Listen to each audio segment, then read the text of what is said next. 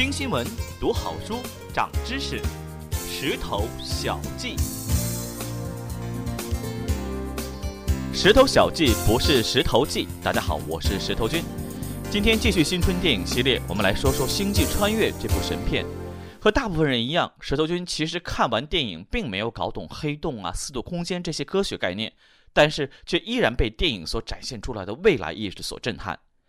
尤其是想到我们的电影还在小情小爱的纠葛当中无法自拔，人家的电影已经开始严肃思考人类未来的命运时，就总有一种灰溜溜的感觉。不过，等到身边的小朋友普及说有一本中文的硬科幻小说叫《三体》，其实毫不逊色于《星际穿越》中严谨的科学知识以及对人类未来的思考时，石头君这才知道自己狭隘了。最近有新闻说，《三体》已经入围科幻小说最重要的奖项——美国星云奖。对于认真读完《三体》三部小说的石头君来说，无疑觉得这是理所当然的。从普及的角度来讲，是《星际穿越》带火了《三体》，但是人们为什么喜欢把它们相提并论呢？这是因为两部作品都不约而同地从多维空间来思考地球的未来命运。《星际穿越》里的四个科学家冲向黑洞，进入的就是另外维度的时空。在《三体》里，外星生命毁灭地球的手段就是降低地球的维度。不同的是，《星际穿越》对于人类的未来更乐观一些，因为最后拯救人类的不是男主角库珀以为的地外生命，而正是人类自己。是库珀在四维空间里通过和女儿的交流，最终帮助人类得以逃离地球。但在《三体》，人类的下场要惨烈得多。人类面临的不仅仅是自己造成的生态灾难，更有地外生命的入侵。最终，地球被外星生命以二维化的方式所毁灭。听起来，《三体》似乎和我们通常看的科幻电影没有什么太大的区别，不就是外星人毁灭地球吗？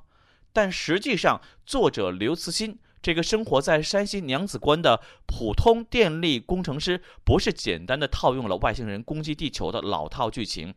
而是在时空维度的科学理论基础上，构想了不同维度生命体之间的关系，以及他们的生存法则，还有地球未来被毁灭的逻辑。如果您嫌我说的太啰嗦哈，那我就给您讲两个书里提到的小故事，也可以看作是有关时空维度的通俗化解释。这两个故事的名字分别叫做《射手》和《农场主》。第一个故事说的是，有一名神枪手在每一个靶子上每隔十厘米打一个洞，设想这个靶子的平面上生活着一种二维智能生物。他们中的科学家在对自己的宇宙进行观察后，发现了一个伟大的定律：宇宙每隔十厘米必然会有一个洞。他们把这个神枪手一时兴起的随意行为看成了是自己宇宙中的铁律。第二个故事啊，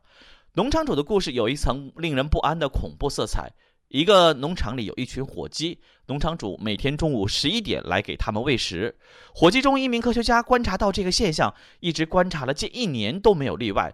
于是他也发现了自己宇宙中的伟大定律：每天上午十一点就有食物降临。他在感恩节早晨向火鸡们公布了这个定律，但这天上午十一点，食物没有降临，农场主进来把他们都捉去杀了。其实，《三体》如果简单的概括，就是高维度的外星生命毁灭了低维度的地球生命，就好像农场主轻而易举的把火鸡捉去杀了。当然，地球人不是火鸡哈，他们有智慧和抵抗，虽然最后的结局是悲惨的，而且《三体》的故事要惊险和曲折得多。那些跌宕起伏的情节也绝不会让你认为说这是毫无根据的胡乱编造。看完《三体》，石头君想起中学物理课本上曾经讲过的牛顿的故事。课本说，牛顿一生发现了力学三大定律和万有引力定律，奠定了经典力学的基础，但却在晚年沉溺于神学研究，认为是上帝给了世界第一推动力，才有了地球的转动。课本里还煞有介事地为牛顿晚年的失节感到惋惜。当回想神枪手和农场主的故事，石头君以为，或许牛顿所设想的上帝并非不存在。所谓上帝，只不过是人类对于未知时空的一种具象化的称呼而已。在另一个时空，他们可能被叫做神枪手和农场主。我更愿意相信牛顿不是因为放弃了科学探索，最后选择了上帝，而是因为探究到了科学的边界，最后只能选择了上帝。毕竟，上帝是超越时空而存在的。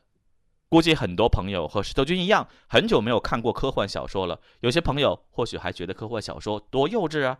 我倒是想起了《三体》的作者刘慈欣在接受记者访问时说过的一段话。他说：“两千年的冬夜，他在看完著名的科幻小说《二零零一太空漫游》之后，出门仰望夜空，突然感觉周围一切都消失了，脚下大地变成了无限延伸的雪白光滑的纯几何平面。在这无垠广阔的二维平面上，在壮丽的星空下，就站着自己一个人，孤独地面对着人类头脑无法把握的巨大的神秘。”他说。科幻的使命是拓宽人们的思想。如果读者因为一篇科幻小说，在下班的夜路上停下来，抬头若有所思地望一会儿天空，这篇小说就十分成功了。